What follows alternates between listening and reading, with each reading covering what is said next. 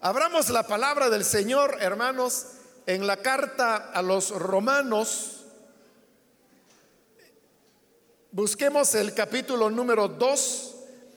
Recientemente hemos iniciado el estudio de la carta a los romanos. Ya completamos el capítulo 1. De manera que vamos ahora a leer o a iniciar el capítulo número 2.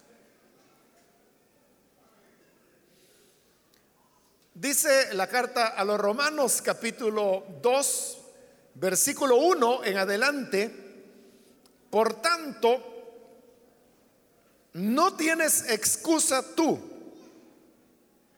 quien quiera que seas, cuando juzgas a los demás, pues al juzgar a otros, te condenas a ti mismo ya que practicas las mismas cosas. Ahora bien, sabemos que el juicio de Dios contra los que practican tales cosas se basa en la verdad. ¿Piensas entonces que vas a escapar del juicio de Dios, tú que juzgas a otros? y sin embargo haces lo mismo que ellos? ¿No ves que desprecias las riquezas de la bondad de Dios, de su tolerancia y de su paciencia al no reconocer que su bondad quiere llevarte al arrepentimiento? Pero por tu obstinación y por tu corazón empedernido, sigues acumulando castigo contra ti mismo para el día de la ira, cuando Dios revelará su justo juicio. Porque Dios pagará a cada uno según lo que merezcan sus obras. Él dará vida eterna a los que perseverando en las buenas obras buscan gloria, honor e inmortalidad. Pero los que por egoísmo rechazan la verdad para aferrarse a la maldad, recibirán el gran castigo de Dios. Habrá sufrimiento y angustia para todos los que hacen el mal los judíos primeramente y también los gentiles. Pero gloria, honor y paz para todos los que hacen el bien, los judíos primeramente y también los gentiles. Porque con Dios no hay favoritismos. Amén. Hasta ahí dejamos la lectura. Pueden tomar sus asientos, por favor, hermanos.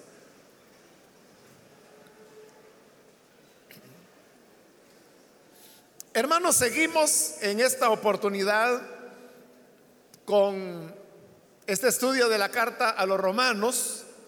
Recordemos que el tema principal, o, más bien el único tema que Pablo está desarrollando en esta carta,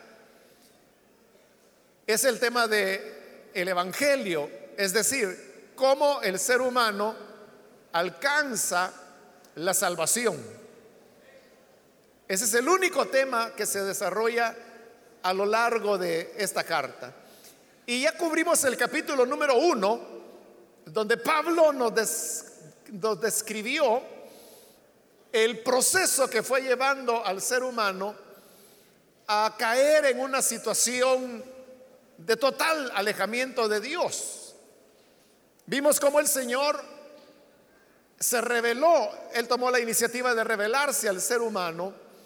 Inicialmente lo hizo a través de las obras de la naturaleza, pero vimos cómo el hombre, en lugar de agradecerle a Dios por esa creación y darle gloria como creador, lo que hicieron fue que mejor comenzaron a adorar a las criaturas.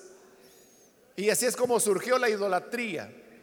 Esta idolatría posteriormente conllevó a la inmoralidad sexual, a una entrega, es la palabra que Pablo usó varias veces y que ya en su momento la explicamos, entregó a los hombres a sus pasiones desenfrenadas. De tal manera que comenzaron a practicar todo tipo de hechos de carácter sexual, pero que van contra naturaleza. Y él hace referencias específicas al tema de el lesbianismo y luego en segundo lugar habla de la homosexualidad masculina. Pero no termina ahí, sino que aun cuando el hombre se ve haber llegado a ese nivel de vida, todavía sí continuó con su rechazo hacia Dios. Y como lo dijimos en su momento, cuando el hombre le da la espalda a Dios, entonces Dios decide abandonar al hombre. Porque Dios no es alguien que estará rogándole al ser humano que si el hombre o la mujer le da la espalda a Dios, Dios no es quien dirá, mira, por favor, no te vayas, es que yo no quiero que te vaya a ir mal, ven, regresa. O sea, Dios no lo va a hacer así. Simplemente no lo quieren a Él, entonces Él los abandona. Entonces, a estos que ya se habían alejado y que habían llegado a esas prácticas contra naturaleza, continúan todavía en su dureza y por lo tanto Dios termina ya en una tercera ocasión por entregarlos a su mente depravada, era la expresión que él utilizaba. Y así es como el hombre se llenó de toda clase de maldad. Y en la última oportunidad veíamos la lista que Pablo hacía de a lo que el ser humano había llegado, es decir, es una descripción del ser humano alejado de Dios.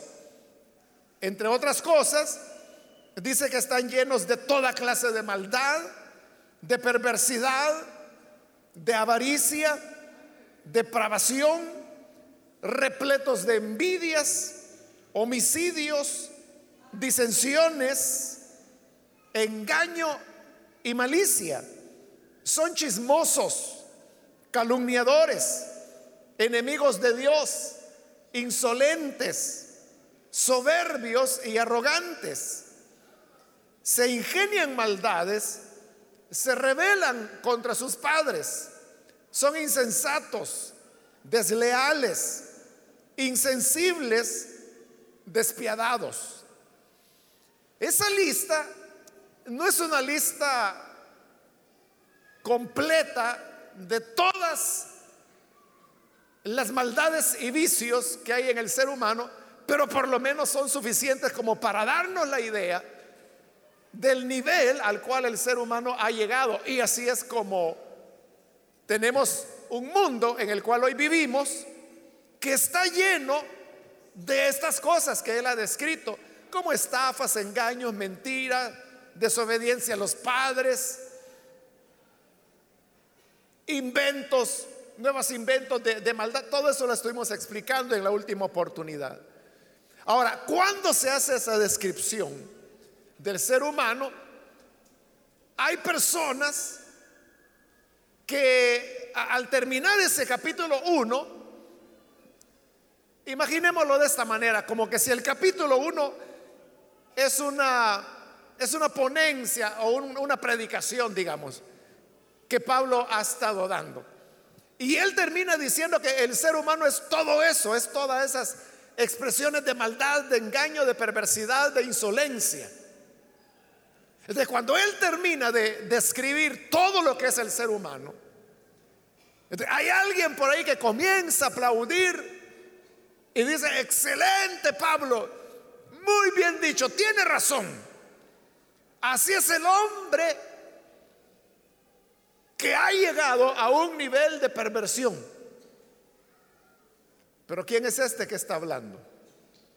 Es decir, este que aplaude el discurso de Pablo, o esta persona que dice, es que es cierto, así son los hombres, los hombres son malos, son adúlteros, son pecadores, son ladrones, son estafadores. son desleales. ¿Quién es ese que está diciendo que eso está bien? Ese es el moralista. El moralista es aquel que tiene un discurso en donde condena este tipo de conductas. La persona moralista es aquella que sabe que todo esto está mal. Y por eso le aplaude a Pablo y le dice, muy bien dicho, has descrito perfectamente lo que son los hombres malos. Pero como él es un moralista, él no se pone como hombre malo, sino que dice, los demás son todo eso lo que tú muy bien has descrito. Entonces, significa que hay hombres que son muy malos, como se ha descrito en el capítulo 1, pero entonces significa que también hay otros hombres que no son tan malos y que no hacen eso que Pablo ha descrito porque ellos son moralistas. Es decir, su conducta se rige de acuerdo a las normas de una moral, que esa pudiera ser una moral social, es decir, que la sociedad considera que eso es ser una persona correcta. Puede ser también una moral de tipo religioso. Pero es simplemente eso, un moralista. Entonces, deberíamos entender que hay hombres que son pecadores y que son cualquiera de las cosas que rápidamente yo he leído ahí. Y que hay otros que no, que ellos andan correctamente, sea por razones sociales, sea por razones religiosas o por una combinación de ambas. hay hombres que no son tan malos como Pablo los acaba de describir, entonces tendríamos algo así como hombres buenos y hombres malos. ¿Es así? La respuesta es no. Pablo va a desbaratar eso y lo desbarata desde el primer versículo de este capítulo 2, porque en esta primera parte del, del capítulo 2, eso es de lo que Pablo está hablando de los moralistas, es decir, si fuera verdad lo que Pablo ha dicho en el capítulo 1, que el hombre se alejó de Dios, se pervirtió y que por eso Dios lo entregó a la maldad de su propio corazón, que dijimos que es lo peor que a un ser humano le puede pasar. Entonces, ¿cómo es que hay moralistas? Entonces, o se equivocó Pablo, o es, como le estaba diciendo, que hay hombres malos, malos, como los del capítulo 1, pero otros que no son tan malos, que son los moralistas. En los primeros versículos de este capítulo 2, él tratará el tema de los moralistas. Más adelante él ya va a introducir el tema de los israelitas que tienen la ley. Pero hablando de los moralistas, le decía que en el versículo 1, solo ese versículo, ahí Pablo lo desbarata ya totalmente.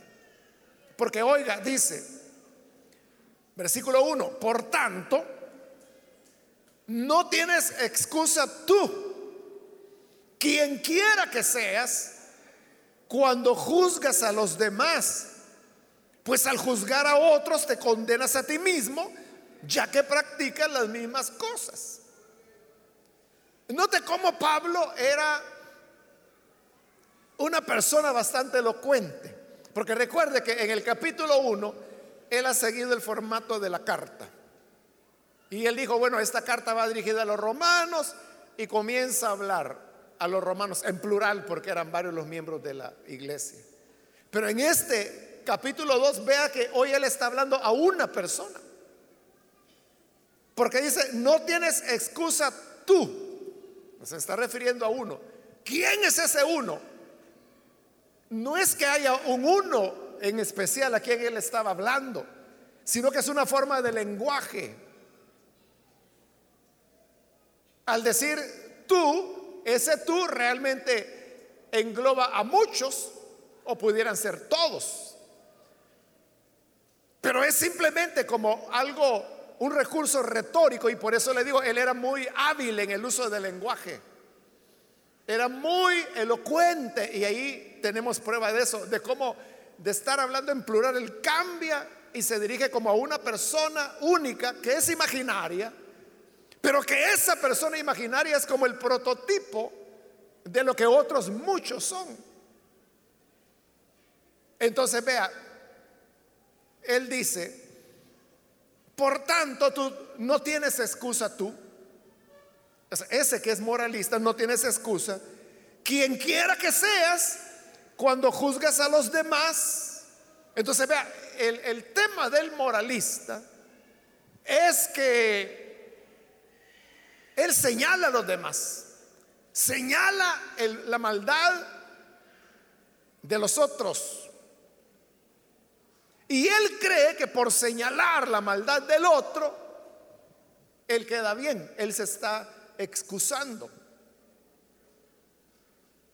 Pero Pablo dice, ¿y tú crees que porque juzgas a otros o acusas a otros, tú sales bien librado? No, le dice Pablo, no tienes excusa porque al juzgar a otros te condenas a ti mismo. ¿Por qué al juzgar a otro se condena a sí mismo? Porque al juzgarlo está expresando que él comprende por qué el otro es malvado.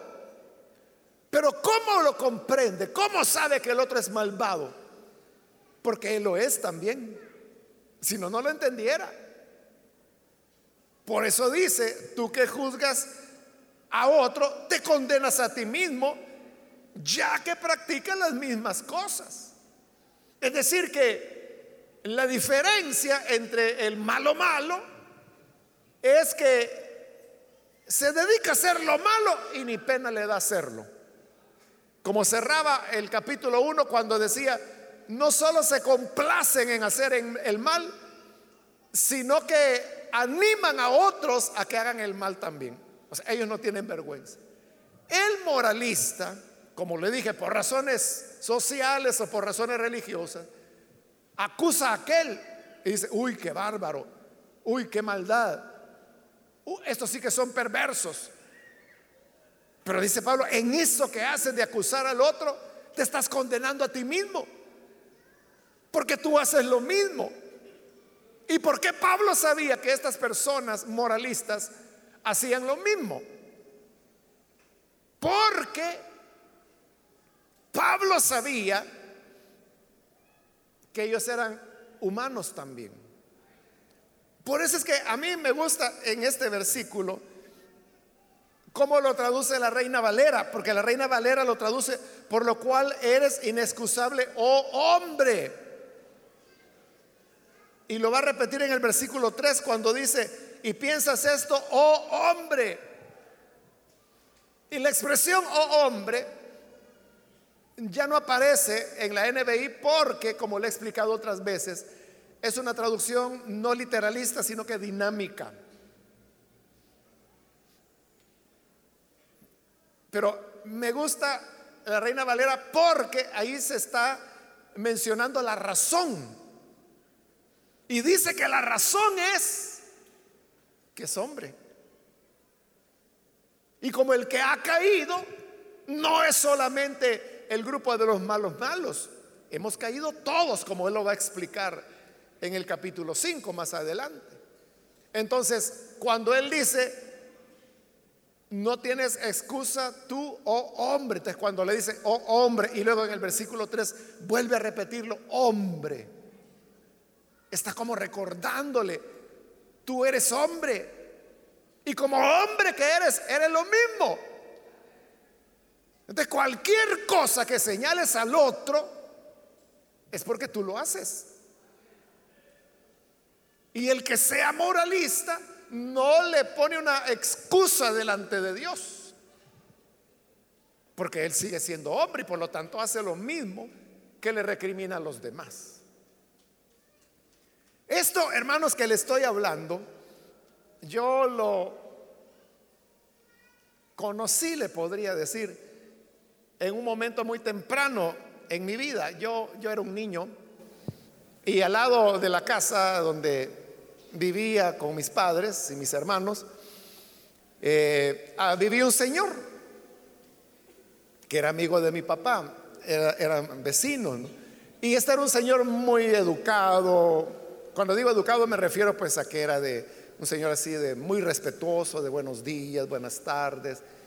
Y a veces llegaba a la casa, platicaba con mi papá, a veces mi papá iba a visitarlo a él, porque vivían al lado, esa era una casa al lado de la otra. Pero en una ocasión yo recuerdo, yo estaba muy pequeño, no, no sabría, menos de 10 años tenía yo de edad. Entonces llegó este señor, este vecino, y comenzó a platicar con mi papá. Y como yo no me desprendía de mi papá, entonces estaba ahí y estaba escuchando la plática.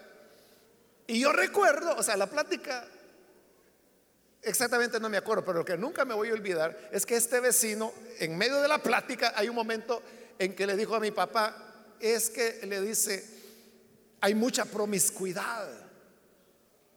Y yo no conocía la palabra promiscuidad. Como le digo, yo era un niño, entonces mi vocabulario no había llegado ahí.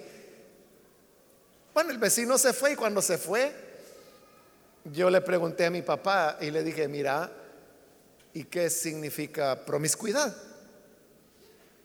Y mi papá era un hombre muy paciente y al mismo tiempo era muy didáctico. O sea, él era alguien que iba, agarraba el diccionario, buscaba la palabra, me la leía y luego así era él, me comenzaba a explicar. Entonces él me explicó que promiscuidad era como la, sensualidad que se expresa abiertamente en la vida de las personas. Promiscuidad es una falta de pudor, una falta de recato. Si usted va, pongo un ejemplo, a una playa y en esa playa andan muchachas o mujeres, eh, casi pues medio desnudas, ¿no? Eso es promiscuidad. O que en una casa muy pequeña, digamos, de una habitación, en esa habitación viven 10 o 18 personas, por decir algo, donde hay adultos y hay niños. Ahí hay promiscuidad, porque entonces estos niños en algún momento van a ver a sus padres o a los que son pareja, ¿no? Teniendo relaciones sexuales porque viven en la misma, en el mismo cuartito chiquito, ¿no? A veces en la misma cama. Y sus padres o progenitores están teniendo relaciones sexuales en la cama donde están sus hijos. Eso es promiscuidad. Bueno, eso me, explicó mi papá. ah, bueno, yo lo entendí. Dije, bueno, este vecino tiene razón. Hay mucha promiscuidad. Pero mi sorpresa, hermanos, es que algún tiempo después no sabría decirle cuánto. Yo recuerdo que el vecino comenzaba a pelear con su esposa, como vivían al lado y se peleaban a gritos. Entonces, eh, yo escuchaba en la casa, entonces yo decía, bueno, ¿cómo es eso que este señor, que cuando nos visitaba era tan educado, de buenos días, incluso nos saludaba a nosotros, que éramos unos, unos niños, ¿qué tal niños? Me recuerdo que esa palabra niños la tenía en la boca. Buenos días niños, buenas tardes niños, siempre nos decía niños cómo es que hoy le estaba gritando a su esposa ya. Bueno, pero esas peleas fueron recrudeciéndose y a veces era tarde en la noche y se oía que estaban gritando. Bueno, en una ocasión, hermanos, era de noche. Usted sabe que de noche se oye más, ¿verdad? Entonces, otra vez estaban peleando y gritando. Y me acuerdo, o sea, quizás porque me impresionó, me acuerdo, de la esposa de él le digo, a vos le digo, no te da pena ya siendo un señor viejo que andas ahí metida metido con prostitutas. Y él le dijo, es cierto, le digo, es una prostituta, pero es mi novia. Y entonces ella le decía, bueno, ¿y entonces por qué no te vas con ella? Yo me voy a ir cuando yo quiera. Y en este momento me voy a ir y, y me voy a ir a verla. Y me recuerdo que yo lo vi salir por la calle y iba bien talqueado con su mejor ropita, bien perfumado que se sentía hasta la casa. Y llamó un taxi, se subió y se fue a ver a su novia que él mismo aceptaba que era una prostituta. Bueno, para no hacer larga la historia, ese hogar se rompió. Eso terminó desintegrándose. Le repito, yo era un niño, pero yo fui testigo de todo eso. Entonces, yo dije, bueno, ¿cómo es esto? Que el hombre que hablaba y se lamentaba, que decía, hoy hay mucha promiscuidad. Andaba de novio con una prostituta y se lo gritaba en la cara a su esposa, no a quien dejó, con quien tenía un hijo, que era un adolescente en esa época. Entonces yo digo, ¿y esto cómo es? O sea, ¿cómo es que él está hablando que hay mucha promiscuidad ahora cuando él mismo está embarrado en esa promiscuidad? A eso es a lo que Pablo se refiere. Cuando tú condenas a los demás, te estás condenando a ti mismo, porque tú lo haces. Entonces vea, esto no lo vaya a olvidar, hermanos. E, es una clave de la vida, es una realidad. Aquello que las personas más condenan, eso es lo que hacen. O sea, usted quiere saber en qué anda una persona, solo escúchelo. Hay personas, hermanos, que, que tienen temas. De temas en el sentido que dice, mire, tenga cuidado con fulano porque ese es ladrón. Tenga cuidado con la fulana porque esa es ladrona. Mire, con esa hermana, cuidadito porque fíjese que ella anda robando. Y total que para él todos son ladrones. El fulano es ladrón, aquí todos son ladrones. Y está señalando, yo creo que alguien está robando. Y e, está señalando que este es ladrón, aquel es ladrón, aquel es ladrón. Para él todos son ladrones. ¿Sabe qué pasa? Él es el ladrón. Es que es una manera, hermanos, de, de encubrirse. La conciencia de saber que él es ladrón hace que él sienta no es que así sea, pero él siente que las miradas están sobre él. Y como están sobre él, entonces señala a los demás. Como diciendo, no me mires a mí, mira, aquella señora, ese ladrón. Mira aquel, mira los ojos que tiene. De seguro está viendo que se va a llevar. Pero que quiere que su atención esté allá, no aquí. sepa eso, hermanos. Que cuando una persona es muy insistente en acusar a otros de algo en particular, eso de lo que él acusa es lo que él está haciendo. E, eso es así.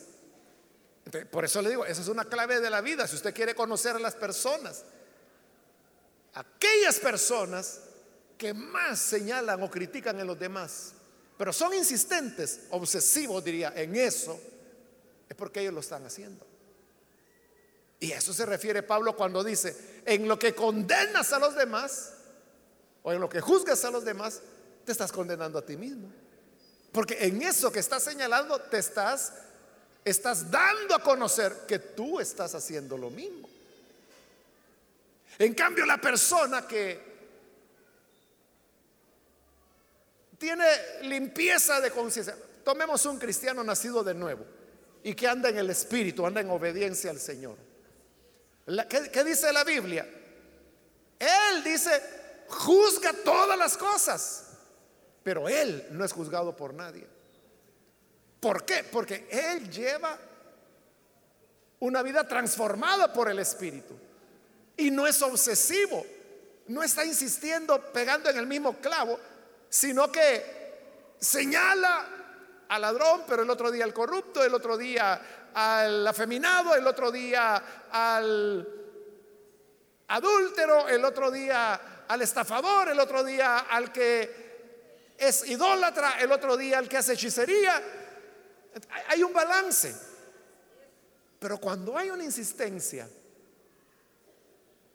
como le digo, obsesiva en algo, es porque esa persona, cuando está juzgando a los demás, de esa manera, se está descubriendo. Asimismo, a eso se refiere Pablo cuando dice, cuando juzgas a los demás, te condenas a ti mismo. ya que practican las mismas cosas. Por eso es que Pablo dice, no tienen excusa. Porque aunque sean moralistas y aunque sean personas que dicen que viven de una manera diferente, están condenándose a sí mismos en lo que señalan a los demás. Versículo 2, ahora bien, dice, sabemos que el juicio de Dios contra los que practican tales cosas se basa en la verdad. ese es el problema. Ese es el problema. Y es que el moralista condena a los demás, como digo, para desviar la atención de sí mismo. Pero eso lo justifica delante de Dios. No, no, porque Pablo está diciendo en este versículo 2 que el juicio de Dios se basa en la verdad. Aquí no es lo que tú dices, aquí no son tus discursos de buena moral, aquí es la verdad.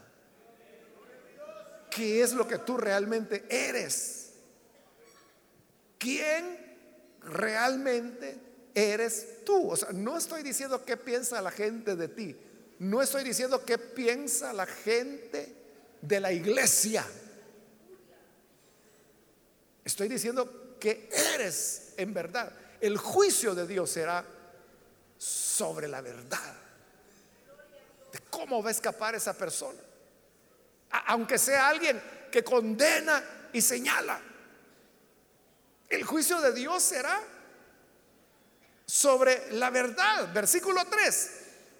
Piensas entonces, y en el original dice, oh hombre, otra vez, recordándole que es hombre también, que vas a escapar del juicio de Dios, tú que juzgas a otros y sin embargo hace lo mismo que ellos. ¿Crees que escaparás del castigo de Dios, del juicio de Dios? Solo porque estás condenando a los que hacen lo mismo que tú haces. ¿Eso hará alguna diferencia? No porque ya se dijo que el juicio de Dios es según verdad.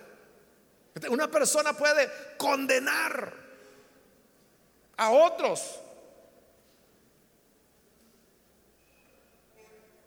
Pero eso no no lo eximen, no lo excusa. Por eso dice, no tienes excusa. Hay hermanos acá en el país una persona que es muy activo en el tema de, la condena hacia los movimientos homosexuales que hay. Pero es una cuestión persistente y todo el tiempo está bombardeándolos, condenándolos y es muy fuerte, es decir, de esas personas radicales que da la impresión que los odia. Los cristianos no odiamos a los homosexuales. O sea, no estamos de acuerdo con su pecado, pero no los odiamos, sino que creemos que son seres humanos que necesitan la salvación del Señor. Así es. Esa es la posición del cristiano. Pero este hombre de quien le estoy hablando, cuando habla, o sea, habla con tanto hígado, habla de una manera, su lenguaje es tan hiriente, tan pesado que da la impresión que odia a los homosexuales. Bueno, y, él ha sido así por varios años. Pero un día Conozco, bueno, no, ya lo conocía el hermano, pero no habíamos hablado de ese tema. Pero hablando con este hermano, que lo conoce a él, que conoce a ese hombre. Estamos hablando de otro tema, pero de repente él, él, sacó el comentario y me dice, mire, ¿y usted ha oído hablar de este fulano? Claro, le digo. O sea, si él sale en medios, él anda haciendo movimiento, activismo y todo eso. Sí, lo conozco. Es que fíjese que hoy tiene un problema, me dice. Bueno, la cosa es que él mismo tiene conflictos homosexuales. Y se había involucrado con un muchacho que había, había un problema que no se sabía si era menor de edad o qué. Total que se le había hecho un lío. Y yo lo que le dije a este hermano fue, no me extraña. No me extraña. ¿Por qué no me extraña? O sea, porque yo ya leí Romanos 2, donde Pablo dice, en lo que juzgas a los demás, te estás condenando a ti mismo. Porque e, en eso, en eso, eso es lo que a eso me refiero cuando digo esa cuestión obsesiva, ¿verdad? Que estas personas aquí, que estas personas son malvadas, que estas personas, bueno, y una de historietas, ¿verdad? Y de palabras, como le digo así, hirientes, fuertes. Pero es porque él tiene un conflicto. Entonces señala a los demás para que no lo vean a él. Por eso es que Pablo pregunta, ¿piensas que vas a escapar del juicio de Dios? Tú que juzgas a otros y sin embargo haces lo mismo. O sea, porque todas esas palabras hirientes y ese, yo así lo interpreto, odio que siente hasta los homosexuales, son palabras que él está diciendo de sí mismo, porque ese es el problema que él tiene. ¿Me comprende? Bueno, espero estarme dando a entender. Entonces, por e, como él tiene el conflicto ese, ese enfatiza, enfatiza y señala y le está dando duro. Y entonces Pablo pregunta, ¿y, ¿y, tú que juzgas a los demás? Y en el caso de los juras, los juzgas severamente. ¿Crees que vas a escapar del juicio de Dios y haces lo mismo? Entonces, note, el moralista no es que sea una persona correcta o que sea menos malo. Y tampoco es que sea bueno. Es simplemente alguien que condena a los demás, tratando de esa manera de escapar del juicio de Dios, olvidando que el juicio de Dios no es sobre discursos ni sobre apariencias, sino que dice, es en verdad. Versículo 4, ¿no ves que desprecias las riquezas de la bondad de Dios, de su tolerancia y de su paciencia al no reconocer que su bondad quiere llevarte al arrepentimiento. Ellos entienden mal la paciencia de Dios. Porque como son moralistas, aunque hacen lo mismo que condenan en los demás, ellos lo hacen. Pero ¿qué ocurre? Que no los parte un rayo. ¿Qué ocurre? Que no los atropella un camión. No se enferman. No les pasa nada. ¿Y por qué no les pasa nada? Porque Dios está teniendo misericordia de ellos. Pero esa misericordia hay que saberla interpretar. Porque aquí dice, no ves que desprecie las riquezas de la bondad de Dios, de su tolerancia y de su paciencia. ¿Por qué Dios a estas personas les muestra bondad, tolerancia y paciencia? Porque aprueba la conducta de ellos, porque está contento con ellos. No. Él es bondadoso, tolerante y paciente con el propósito que esa persona tenga la oportunidad de arrepentirse. Porque Dios es un Dios de oportunidades. Dios, no es alguien, como lo he dicho tantas veces, que, está con el mazo y dice, quiero ver que falles. ah, fallaste, ¿verdad? Oh, ya, te di una por lo menos. Otra. Dios no es así. Él sabe que fallamos, pero no pasa nada no nos castiga, no nos traga la tierra, no nos traga el mar rojo, no nos cae la copa de la ira de Dios. No pasa nada. Pero ¿por qué no pasa nada? Porque Dios aprueba nuestro mal comportamiento o Dios no sabe, no, no se da cuenta.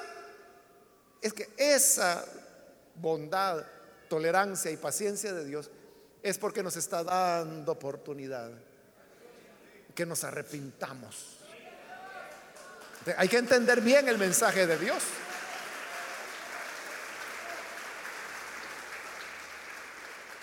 Si usted hace el mal y no le pasa nada, Y lo más probable es que no le va a pasar nada. Pero si eso usted lo interpreta y dice, mire, qué bueno es Dios. Qué bueno es Dios porque yo haciendo estas cosas me sigue bendiciendo. Entonces sigo en las mismas. Eso es no entender el mensaje de Dios. Igual que un predicador que, bueno, salió a luz que él estaba en inmoralidad sexual, era casado pero tenía un amante. Y cuando tenía la, amante decía, eh, pero mire, la, la gracia de Dios, la gracia decía, la gracia de Dios es tan grande que hoy más unción siento cuando predico. Le estoy diciendo palabras textuales de él, que a mí me las dijo. Siento más unción. Eso es no entender el mensaje de Dios. Porque Pablo dice, esa paciencia, esa tolerancia de Dios es para guiarte al arrepentimiento. Para que, tú digas, estoy haciendo mal. Y qué bondadoso es el Señor que merezco que me hagan picadillo pero estoy sano, estoy bien, no me ha pasado nada. Yo no voy a seguir jugando, me voy a arrepentir, le voy a pedir perdón a Dios. Eso sería lo correcto.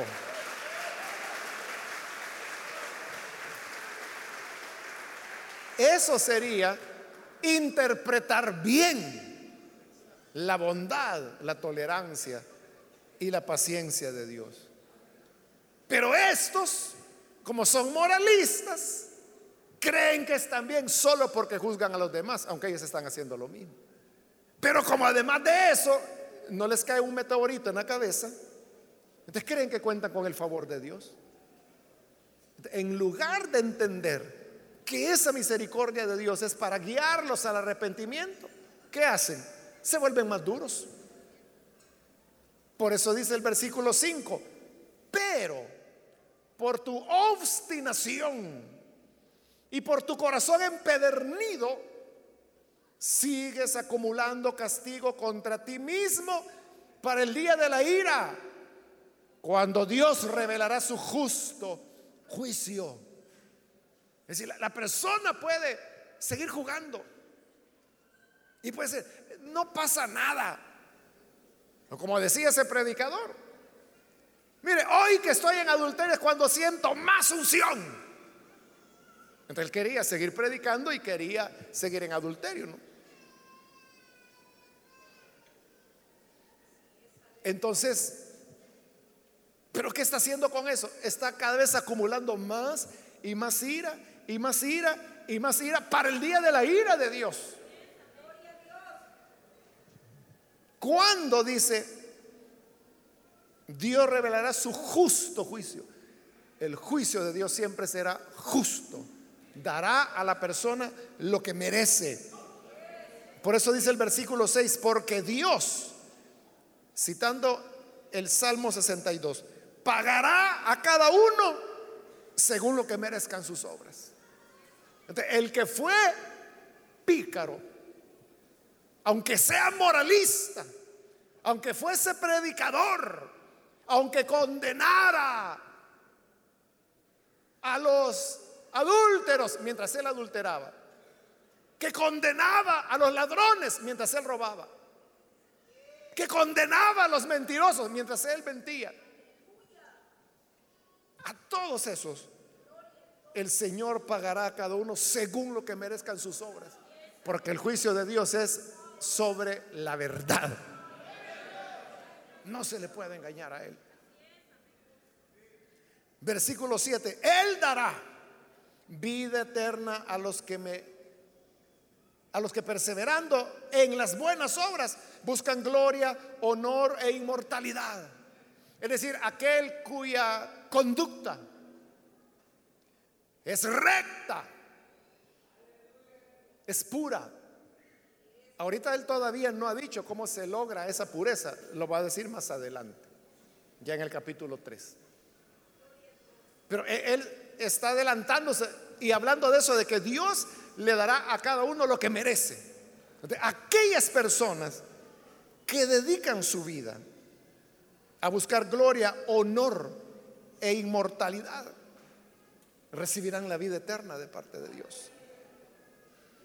Versículo 8, pero los que por egoísmo, egoísmo es amor a sí mismo, rechazan la verdad para aferrarse a la maldad, recibirán el gran castigo de Dios, inevitable.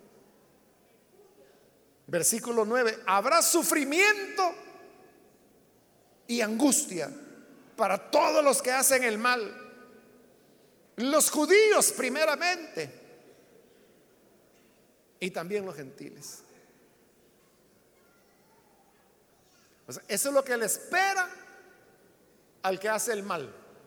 Al que hace el mal solo le espera sufrimiento y angustia. Y dice Pablo, y no importa si son judíos o son gentiles. El que hace el mal recibirá sufrimiento y angustia. Versículo 10, pero gloria, honor y paz para todos los que hacen el bien. Y de igual manera, no importa si es judío o es gentil, pero si hace el bien, tendrá en la vida gloria, honor y paz. Entonces, dos caminos.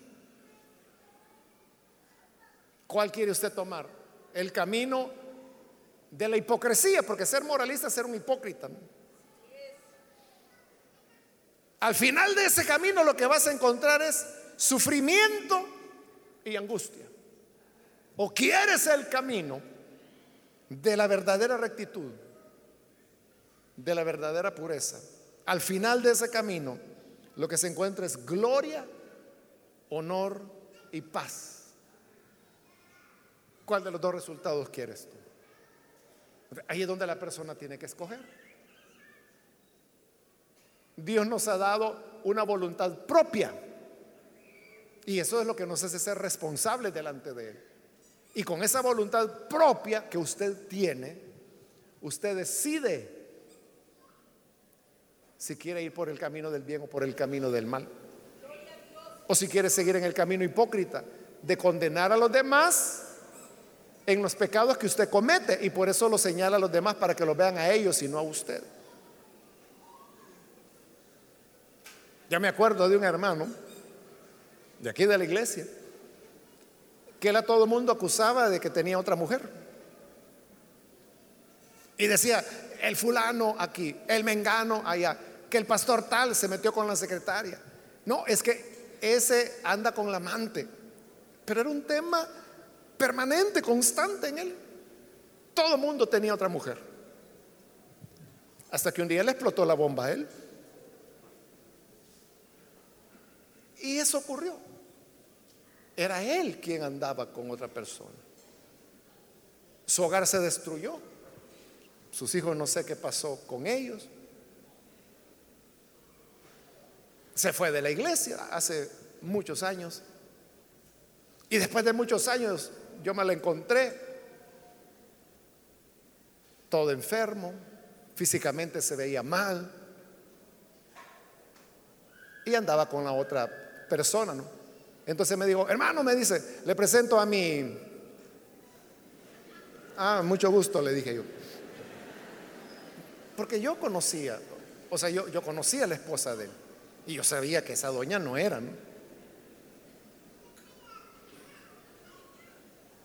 Ahí está el punto. Ahora, él, hermano, como digo, perdió su hogar, perdió sus hijos, perdió su trabajo, después de que tenía una posición holgada. O sea, no le digo que era rico, pero holgada, en penurias, grandes deudas. ¿Por qué? Porque dice que para el que se vuelve necio y no entiende esa bondad de Dios, le espera angustia y sufrimiento. El pecado siempre paga mal. Y termina esta sección en el versículo 11 cuando dice, porque con Dios no hay favoritismos. Es decir, Dios no tiene favoritos por el hecho de que sea judío, de que sea gentil. Los favoritos de Dios son los que hacen el bien. Y ellos tendrán honor, gloria y paz. Y los que hacen el mal tendrán angustia y sufrimiento. Y Dios no va a hacer diferencias en eso, porque no hay favoritos. Él no va a decir, este es malo, pero es tan payaso, es tan simpático que este se la voy a dejar pasar. Dios no tiene favoritos. Cada quien cosecha lo que siembra. Entonces, preguntémonos, hermanos, ¿no será que nosotros estamos incurriendo en el error de que porque somos moralistas, porque señalamos a los demás, porque quizás desde nos ponemos en una posición religiosa y desde esa posición religiosa decimos, ah, no, el borracho, el drogadicto, la mujer inmoral, y estamos señalando, señalando, señalando, señalando. Pero cuando ese señalar se vuelve obsesivo, repetitivo, insistente, es porque ese fulano, esa fulana anda en eso. Y en lo que juzga a los otros, se condena a sí mismo. Entonces, no es que el moralista sea menos malo o que ese proceso de degradación en el pecado, que muy bien explicó Pablo en el capítulo 1, no les haya afectado a los moralistas. Estos no solo son pecadores, sino que además son hipócritas. Están peor, peor que los que ellos condenan. Que Dios nos libre, hermanos, y que podamos tener una vida sincera y honesta delante de Él. Amén. Qué bueno es el Señor. Vamos a orar, hermanos, vamos a cerrar nuestros ojos. Y yo quiero hacer una invitación para aquellas personas que todavía no han recibido al Señor Jesús como su Salvador. Pero si usted ha escuchado hoy la palabra, se habrá dado cuenta que no basta con que uno señale o critique o se lamente que hoy vivimos en un mundo de mucha promiscuidad o de mucha violencia o de mucha maldad. Pero si tú haces lo mismo, crees que escaparás al juicio de Dios. Pero cuando hay un arrepentimiento sincero, es cuando alcanzamos la gracia de Dios. ¿Quiere usted venir y recibir al Salvador? Aquí hay una persona, Dios lo bendiga. Alguien más que necesita venir bien, aquí hay otro hombre que se pone en pie, Dios lo bendiga, bienvenido. Alguien más que necesita pasar. Puede ponerse en pie o levantar su mano en señal que desea recibir al Señor. Y vamos a orar por usted. Hay alguien más que lo hace, otra persona que necesita venir al Hijo de Dios. Recuerda que normalmente en lo que se acusa a los demás, es lo que la persona está haciendo. Y eso no nos va a librar, el hecho de juzgar, no, no nos va a librar del juicio de Dios. No nos da una excusa. Al contrario, dice Pablo, no tienes excusa, porque Dios no tiene favoritos. Hay alguien más que necesita arrepentirse. ¿Puede levantar su mano? Muy bien, aquí hay otro muchacho que pasa. Dios lo bendiga, bienvenido. Alguien más que necesita pasar puede ponerse en pie o levantar su mano y vamos a orar por usted. ¿Hay alguna otra persona? Venga, es el momento. La gracia de Dios le espera. El auténtico arrepentimiento es lo único que hará que nuestra vida pueda ser diferente. Muy bien, ahí atrás hay otro joven, Dios lo bendiga, bienvenido.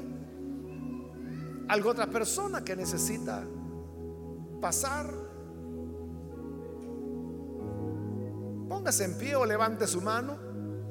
También yo quiero invitar si hay hermanos o hermanas que se han alejado del Señor, mas hoy necesitan reconciliarse. Levante su mano también, póngase en pie para que oremos por usted. Recuerde que el ser religioso, el haber condenado a medio mundo, eso no le exime de lo que usted hace. Y si Dios aún no le ha castigado, no entienda mal esa paciencia, no entienda mal esa misericordia. Porque no es que Dios esté contento, es que Él está dando una oportunidad de arrepentimiento. Y esa oportunidad es hoy. ¿Quiere arrepentirse? Levante su mano o póngase en pie. Venga si es primera vez que lo hace o si se reconciliará. Póngase en pie. Queremos orar por usted. ¿Hay alguien que lo hace? Hoy es el día adecuado. Hoy es el día de salvación. Le invito para que pueda venir.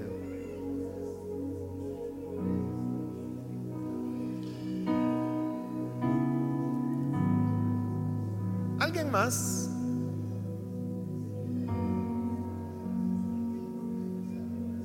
Le animo para que se acerque.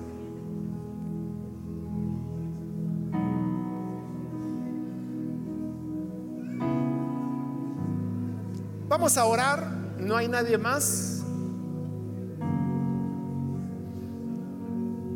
A usted que nos ve por televisión también le invito para que se una con las personas que ya están aquí al frente y vamos a orar. Señor, gracias por cada persona que está aquí, como también aquellos que a través de televisión, de radio, a través del internet, han escuchado esta palabra y en este momento se unen en oración con nosotros. Te rogamos por estas personas para que tú les perdones, para que puedan tener una vida nueva, que puedan, Padre, amarte, servirte, nunca alejarse de tu lado. Y que nuestro actuar sea en total transparencia. Porque si tú nos salvas, es cuando podremos andar en buenas obras y entonces sabemos que cosecharemos honor, gloria y paz. Líbranos del mal para que nuestra cosecha no sea angustia ni sufrimiento. Te agradecemos por tu gran misericordia que nos libra de la condenación y del día de tu ira. A ti, Señor, damos todo honor. A ti sea la gloria por Jesús nuestro Salvador. Amén.